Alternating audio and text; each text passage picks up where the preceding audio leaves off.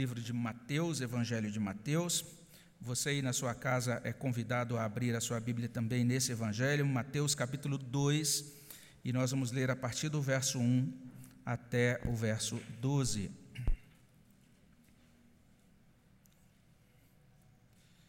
Evangelho de Mateus, capítulo 2, de 1 até 12.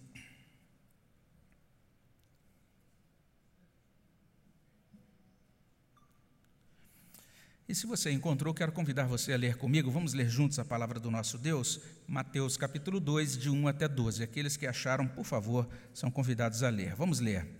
Tendo Jesus nascido em Belém da Judéia, em dias do rei Herodes, eis que vieram uns magos do Oriente a Jerusalém e perguntavam: Onde está o recém-nascido rei dos judeus? Porque vimos a sua estrela no Oriente, viemos para adorá-lo. Tendo ouvido isso, alarmou-se o rei Herodes e com ele toda a Jerusalém. Então, convocando todos os principais sacerdotes e escribas do povo, indagava deles onde o Cristo deveria nascer. Em Belém da Judéia, responderam eles, porque assim está escrito por intermédio do profeta: E tu, Belém, terra de Judá, não és de modo algum a menor entre as principais de Judá, porque de ti sairá o guia que há de apacentar a meu povo Israel. Com isto, Herodes, tendo chamado secretamente os magos, inquiriu deles com precisão quanto ao tempo em que a estrela aparecera. E enviando-os a Belém, disse-lhes: Ide informar-vos cuidadosamente a respeito do menino, e quando o tiverdes encontrado, avisai-me, para eu também ir adorá-lo. Depois de ouvirem o rei, partiram, e eis que a estrela que viram no oriente os precedia, até que chegando parou sobre onde estava o menino. E vendo eles a estrela, alegraram-se com grande e intenso júbilo. Entrando na casa, viram o menino com Maria, sua mãe. Prostrando-se, o adoraram e, abrindo seus tesouros, entregaram-lhe suas ofertas: ouro, incenso e mirra. Sendo por divina advertência, prevenidos em sonho, para não voltarem à presença de Herodes, regressaram por outro caminho à sua terra. Nós vamos ler aqui até o verso 12 e vamos, nesse momento, orar ao Senhor mais uma vez. Obrigado, Senhor Deus, pela tua palavra, obrigado por esses fatos relatados nessa narrativa que é inspirada pelo Senhor e que lança luz, ó Deus, sobre aquilo que aconteceu naqueles primeiros dias de vida do nosso Redentor. Nós somos gratos ao Senhor, a Deus, pela vida de Jesus, pela vinda dele e pelo modo como até hoje ele continua nos alcançando por graça mediante o Evangelho. Nós pedimos que nesse momento o Senhor tenha misericórdia de nós e alcance os nossos corações pelo Evangelho, Senhor. Que a tua palavra produza diferença na nossa vida, que ela transforme o nosso coração, ela nos aproxime de ti, Senhor Deus, que ela nos desafie e molde, Senhor Deus, a nossa mentalidade e também o nosso modo de agir. É o que nós pedimos e agradecemos no nome de Jesus. Amém, Senhor Deus. Nós estamos diante de um segundo momento, uma segunda meditação no Evangelho de Mateus. Neste ano, eu estou selecionando aqui esse pequeno trecho do Evangelho, desde capítulo 1, verso 18 até o capítulo 2. A gente está falando aqui um pouquinho sobre algumas coisas que aconteceram é, na época do nascimento de Jesus Cristo. o texto anterior, a passagem anterior, de 18 até 25, destaca Jesus como Senhor da salvação ela relata o momento exato do nascimento do nosso Senhor, né? Diz o nascimento do nosso Senhor foi assim, e aí aqueles acontecimentos que se deram com Deus se revelando ao coração de José por meio daquele sonho e aquilo que se desdobrou a partir daquele ponto. No capítulo 2 nós temos agora um momento diferente, esse momento que relata essa visita dos magos. E nós às vezes temos essa é, temos algumas uma certa inclinação a ler o texto um pouco apressadamente e chegar a algumas conclusões erradas aí acerca da cronologia do texto. O texto diz: Tendo Jesus nascido em Belém da Judéia em dias do rei Herodes, eis que vieram os magos do Oriente a Jerusalém. A gente vai perceber que ah, o texto vai nos ajudar a compreender que isso que acontece aqui não ocorre na noite do nascimento de Jesus Cristo Então, quando chegamos em Mateus capítulo 2, nós não estamos naquele cenário do presépio ou da manjedoura mais, nós estamos com o Senhor Jesus Cristo sendo visitado em uma casa em Belém. Você vai perceber isso lá no verso 11. Entrando na casa, vira um menino com Maria, sua mãe. Então não é mais aquele quadro ali do presépio. Isso é interessante porque tradicionalmente você vai ver presépios montados desse, desse modo, né? Aparece ali Maria, José, o bebê, Jesus na manjedoura, alguns animais, alguns pastores e também os reis ali, normalmente, tradicionalmente, três reis magos em torno da figura de Jesus. Mas na noite do nascimento de Jesus, os três magos, não, os magos não estavam lá, né? Vamos falar um pouquinho sobre os, se são três ou não, né? Mas esses magos não estavam lá. O grande destaque aqui é que, o, que Jesus é o Senhor do Oriente.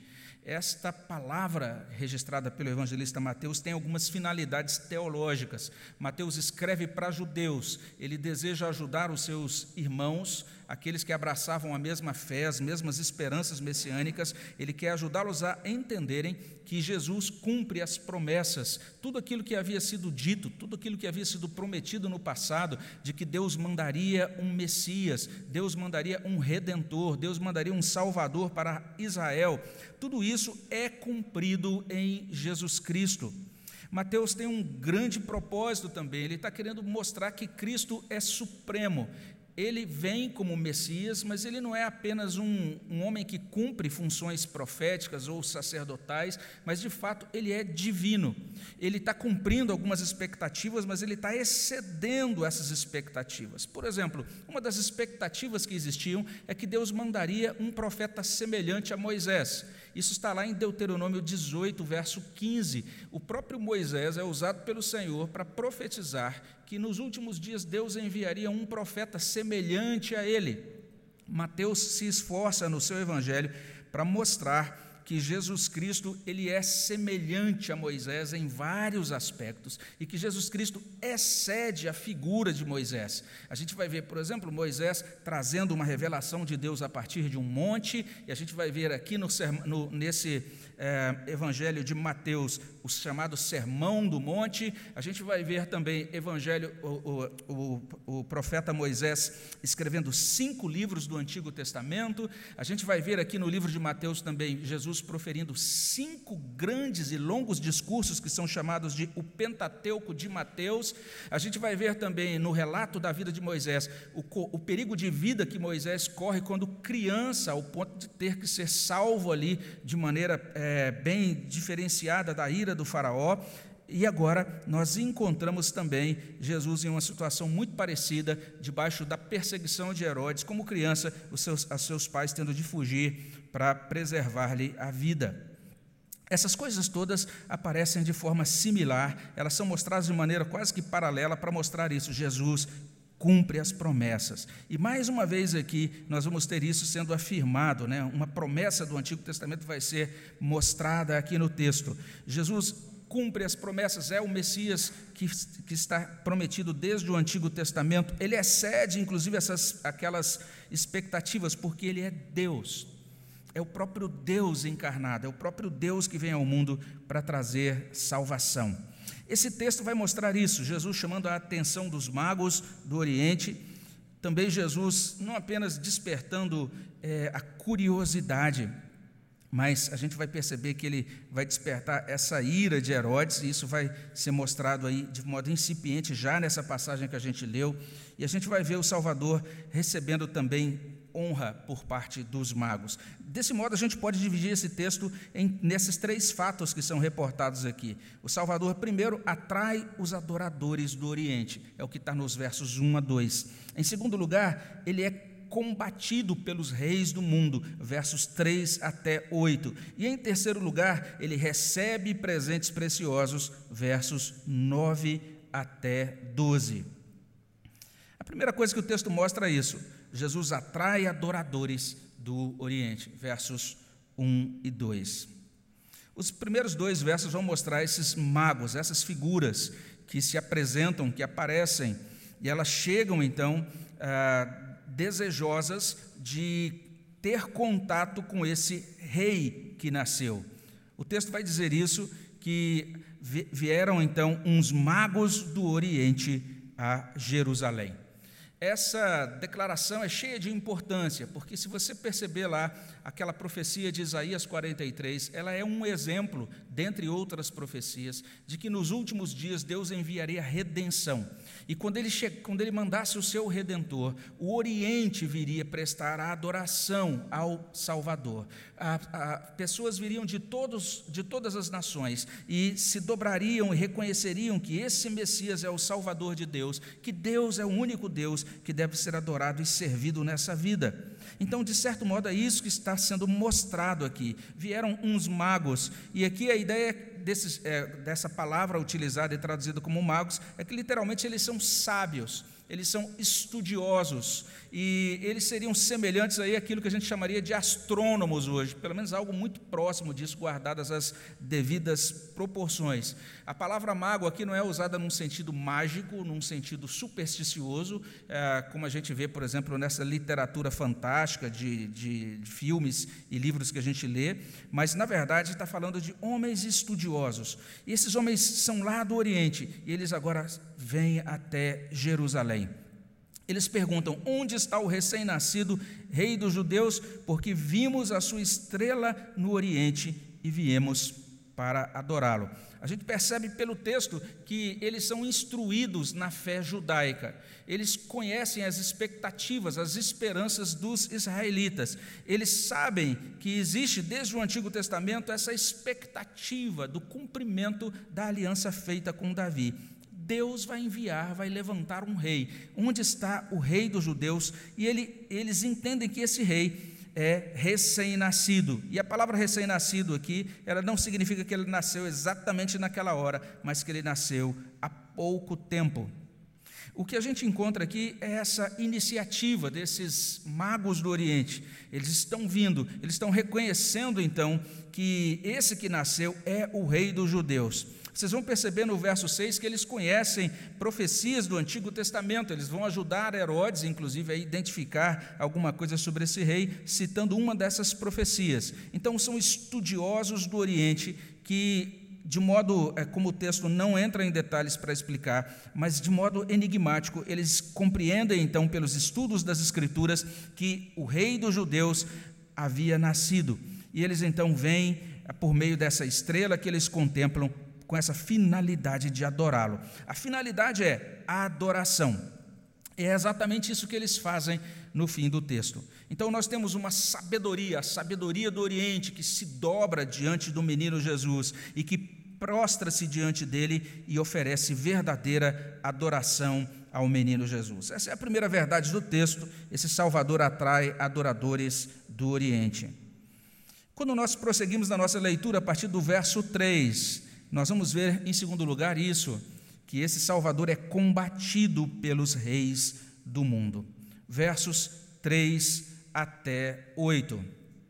E aí, nesse, nesse, nesse trecho, a gente vai conhecer um pouquinho mais dessa figura chamada Herodes, uma figura que é astuta, que é perspicaz. Ele é chamado de rei porque ele recebe esse cargo, essa designação, a partir de um acordo, de um acerto que ele faz com o Império Romano isso não significa que ele tem poder imperial, mas ele age ali como uma espécie de regente, subordinado ao Império Romano. Ele é de etnia mista, ou seja, não é um judeu, vamos dizer assim, é, é, de, de sangue, vamos dizer assim, puro judaico, mas ele é de um sangue misturado. Ele, é, de certa maneira, também tem na sua, na sua genética essa etnia, essa mistura do sangue também dos povos do norte de Israel. E a, a, orientação, a inclinação política desse rei é impressionante. Ele é um indivíduo extremamente capaz do ponto de vista político. Ele é capaz, por exemplo, de conquistar esse favor dos romanos, e ele se mostrou, inclusive, como um, um, um construtor, um empreendedor impressionante ali no primeiro século construiu grandes cidades na região da Judéia, construiu grandes cidades no litoral, inclusive, em homenagem a imperadores. E ele construiu aquilo que naquele tempo era o maior edifício do mundo, que era exatamente o Templo de Jerusalém. Foi uma obra de, é, impressionante que demorou cerca de 43 anos para ser construída e que era considerada a maior maravilha do mundo daquele tempo. Uma obra realmente impressionante. A cidade, na época dele, era uma cidade muito bem cuidada, as estruturas todas muito bem estabelecidas. Mas ao mesmo tempo esse rei era extremamente inseguro. Ele tinha medo de que surgisse algum tipo de opositor que lhe tirasse o trono. E daí ele recebe esses magos. Esses magos agora chegam diante dele e dizem: Olha, nós estamos aqui em busca do rei dos judeus. Nós viemos aqui para adorá-lo. O texto vai dizer que essa notícia então alarma o rei Herodes. Tendo ouvido isso, alarmou-se o rei e com ele toda a Jerusalém essa notícia, essa presença dos magos afirmando essas coisas, trouxe então agora essa expectativa, esse grande senso de que algo diferenciado estava acontecendo. E ele então, diz o verso, verso 4, convoca os sacerdotes, os escribas, ele quer saber onde encontrar esse jovem, esse menino que nasceu, onde esse Cristo deveria nascer. Eles respondem que deveria nascer em Belém da Judéia, porque está escrito por intermédio do profeta, e aí eles citam a profecia: E tu, Belém, terra de Judá, não és de modo alguma menor entre as principais de Judá, porque de ti sairá o guia que há de apacentar a meu povo Israel. Então Herodes recebe essa informação agora dos sacerdotes, dos escribas, ele tem uma informação em termos de localização, mas ele não tem uma informação cronológica. Ele quer saber quando que esse menino nasceu ao certo. E aí no verso 7 ele inquire então aos magos, ele quer saber com precisão quanto ao tempo em que a estrela aparecera, e aí ele recebe essa informação, e daí os, ele os envia a Belém. É interessante, você vai ver logo depois que o cuidado de Herodes é exatamente em matar crianças né, com essa idade, em torno de dois anos, de até dois anos, é exatamente por isso que alguns vão inquirir isso, ou vão cogitar, melhor dizendo, que provavelmente quando isso está acontecendo aqui, Jesus já tinha se passado cerca de dois anos desde o nascimento de Jesus. Então não é a noite da manjedoura, não é aquela ocasião exata em que Cristo nasceu, mas nós estamos então em um tempo próximo. No verso 8, a gente encontra então que ele os envia a Belém dizendo: Ide informar-vos cuidadosamente a respeito do menino, e quando o tiverdes encontrado, avisai-me, para eu também ir adorá-lo. Em toda essa tratativa, ele demonstra, de certa forma, assim, esse interesse, até um desejo de se aproximar desse rei que nasce para adorá-lo. Mas a intenção real dele vai ser revelada um pouco depois, a partir do verso 13, especialmente a partir do verso 16. A intenção dele era matar esse rei, era matar o redentor. Então o Salvador é combatido pelos reis do mundo. Isso é exemplificado na figura de Herodes, mas isso vai ter continuidade dentro da história da salvação. Jesus vai ser entregue à morte, por exemplo, pelo poder de Pilatos. Em tudo isso vai sendo confirmada aquela antítese que foi estabelecida em Gênesis 3,15. Deus estabelece uma inimizade entre a serpente e a mulher e a sua descendência. O redentor, ele será odiado pelo mundo, e isso vai desdobrar-se inclusive sobre os seguidores do Redentor. O Salvador sempre será combatido pelos reis do mundo. Em nenhum momento a gente encontra sequer uma promessa nas Escrituras de um reino deste mundo ou de um príncipe ou poder desse mundo que vai se dobrar voluntariamente a Jesus Cristo. A gente não tem nenhuma promessa de um Estado cristão nesse mundo. O que a palavra de Deus coloca para a gente é que esse mundo é oposto ao nosso Redentor. E é isso que está acontecendo aqui. Em segundo lugar, o texto vai mostrar o Salvador sendo combatido pelos reis do mundo. Mas não apenas isso, a partir do verso 9 nós temos o terceiro ensino. O Salvador recebe presentes preciosos. Depois de ouvirem o rei, partiram. Eis que a estrela que viram no oriente os precedia, até que chegando parou sobre onde estava o menino. E vendo eles a estrela, alegraram-se com grande e intenso júbilo. Entrando na casa, viram um menino com Maria, sua mãe. Prostrando-se, o adoraram e, abrindo seus tesouros, entregaram ofertas: ouro, incenso e mirra. sendo por divina advertência prevenidos em, sono, em sonho para não voltarem à presença de Herodes, regressaram por outro caminho à sua terra.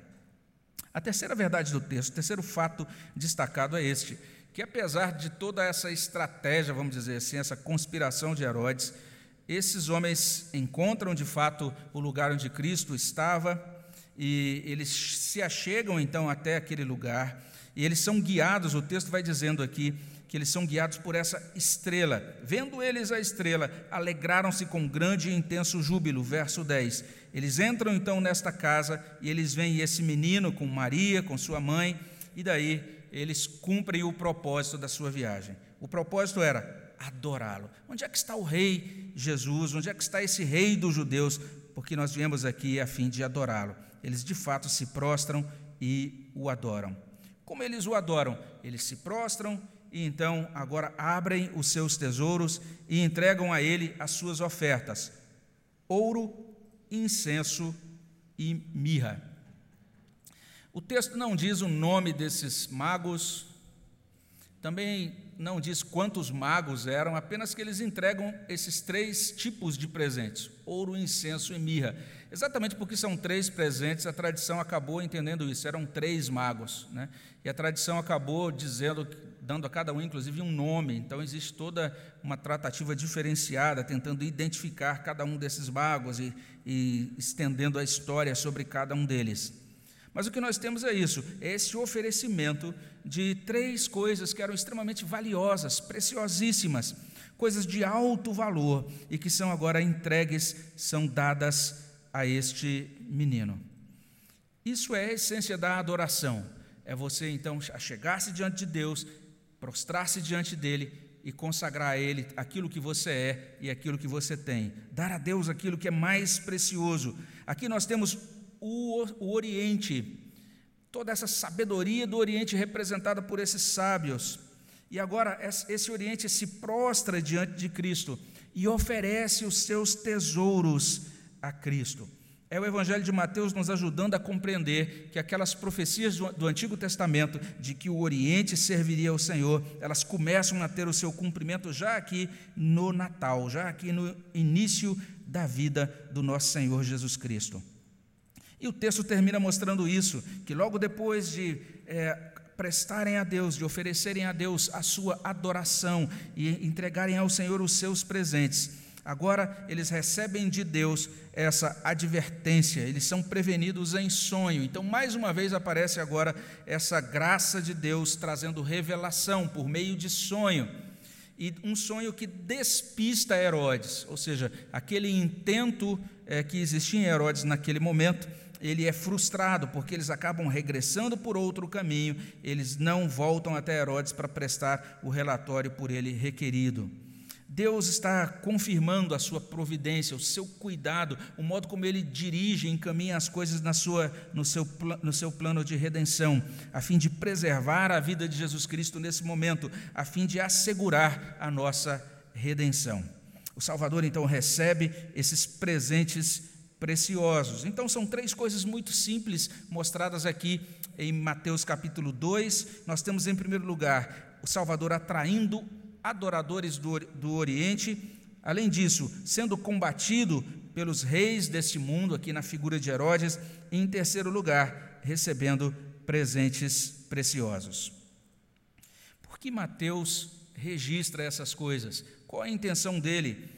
Afinal de contas, de que modo esse texto é útil para a nossa vida? De que forma ele chega até nós e nos informa e também nos transforma? A primeira coisa que nós temos aqui é exatamente esse fascínio, esse poder salvador do Redentor. Ah, aquilo que Cristo está realizando aqui, aquilo que Deus está realizando por meio dele, é algo impressionante. Ele está trazendo sábios de, grande, de longa distância para conhecerem o Redentor, para oferecerem o seu culto sincero e verdadeiro ao Senhor Jesus Cristo. É isso que Deus faz de modo impressionante ao longo da história. Ele nos atrai para Ele de longas distâncias e Ele nos faz, nos convence de que Ele de fato é o Senhor e nós então prestamos a Ele o nosso culto e a nossa adoração. Então, o poder salvador é destacado aqui e essa forma como Deus poderosamente atrai para si os seus eleitos, o modo como Deus, de modo muito fiel, cumpre as suas promessas, isso tudo é ressaltado por esse relato de Mateus, capítulo 2. Uma segunda coisa que vemos aqui é a atualidade dessa objeção, dessa, dessa é, rejeição ao Senhor Jesus Cristo. Sempre foi assim. Nós olhamos para a nossa cultura contemporânea e percebemos que continua sendo assim. E essa cultura não está trazendo nenhuma novidade. Ela está nos ajudando a compreender exatamente aquilo que acontece ao longo do tempo dentro da história nesse mundo. Quando nós olhamos especialmente para esse quadro né, dos orientais vindo prestar adoração ao Senhor, nós podemos pensar hoje em duas coisas. Primeiro, nesse aspecto do, da influência do orientalismo e do modo como, cada vez mais da nossa cultura, o, as bases do cristianismo estão sendo deixadas de lado e muita gente está abraçando versões é, diferenciadas né, da fé oriental a ideia de que Deus não é um ser pessoal, a ideia de que Deus é uma mera energia, ou então essa ideia do universalista de que nós podemos crer em muitas e diferentes divindades. Aqui nós temos esta crença oriental sendo deixada de lado e esses sábios reconhecendo que somente Jesus Cristo é o Senhor. Mas nós temos algo também, quando a gente pensa nessa fé dos orientais, nós podemos pensar na fé dos nossos irmãos hoje, nos países do Oriente. Existe hoje um cristianismo pujante entre esses países, distribuído nesses países do Oriente. E lá, nesses países, nós temos cristãos muito sinceros, que estão servindo a Deus de todo o coração, estão oferecendo a Deus aquilo que tem de mais precioso e que estão sendo, estão sendo martirizados por isso. Alguns estão sofrendo debaixo de perseguições, por exemplo, em regimes totalitários, em países de regimes totalitários mas ainda assim, debaixo de perseguição, eles estão oferecendo ao Senhor aquilo que tem de mais precioso. Outros não estão de, exatamente em países totalitários, mas estão sofrendo debaixo de perseguição sob o islamismo radical. Enquanto nós estamos reunidos nesse culto aqui, tem muitos nossos irmãos dos países do Oriente que creem sinceramente Senhor, no Senhor e que têm oferecido a Ele o que tem de mais precioso, não apenas ouro, incenso e mirra, mas suas vidas, debaixo de perseguição é, é, de islamismo radical. Deus tem confirmado a sua palavra e tem é, confirmado a sua salvação no coração de irmãos do Oriente. Ele é Senhor do Oriente. E nesses termos, a palavra de Deus vai mostrar isso, que essa oposição, ela sempre existiu, ela vai continuar existindo, e se nós queremos caminhar com fidelidade nesse mundo, nós devemos estar prontos a enfrentá-la. Uma terceira colocação que a gente pode fazer quando a gente olha para esse texto é que nós somos convidados a uma adoração sincera. Uma adoração não apenas de comparecimento formal às reuniões religiosas, uma adoração não apenas é, de atentar para o conteúdo, para um conteúdo da internet, mas muito mais do que isso, algo que vai além disso, a entrega direta a Deus, sincera a Deus dos nossos corações. O livro de Provérbios de Provérbios vai dizer isso, que o que Deus requer de nós é o nosso coração. Aquilo que Ele quer de nós é a nossa vida inteira. É assim como esses homens lá no passado, esses sábios, esses homens que eram tão dotados e cheios de conhecimento diferenciado, eles se prostram, eles se humilham e eles oferecem a Deus tudo o que são e tudo o que têm. Nós somos convidados também, orientados pela palavra de Deus, oferecer a Deus aquilo que temos de mais precioso. De certo modo, é isso que está sendo dito nesses relatos sobre o Natal aqui no Evangelho de Mateus. Ele está nos convocando para olhar para Cristo, para perceber a sublimidade dele, para nos colocar diante dele e atualizar esse relato, entendendo que nós também somos convocados a amá-lo, a adorá-lo, a prostrarmos-nos diante dele em cada Natal e em cada dia da nossa vida. E fica então esse convite para que nós possamos fazer isso hoje, possamos começar agora mesmo, para que nós possamos fazer isso enquanto participamos da mesa aqui da comunhão, da comunhão, da ceia do Senhor, e que seja assim para a glória de Deus na nossa vida. Amém? Vamos orar ao nosso Deus. Senhor, nós agradecemos pela vinda de Cristo, por quem Ele é, pelo que Ele realiza na nossa vida. Agradecemos, ó Deus, porque o Senhor o trouxe e levantou esses homens que vieram de longe para reconhecer a divindade do Senhor, para se prostrar diante do Senhor e para oferecer verdadeira adoração. Nesta manhã, nós queremos também nos aproximar do Senhor, reconhecendo quem Ele é e oferecendo a Ele a verdadeira adoração. Ajuda-nos, ó Deus, nesse sentido.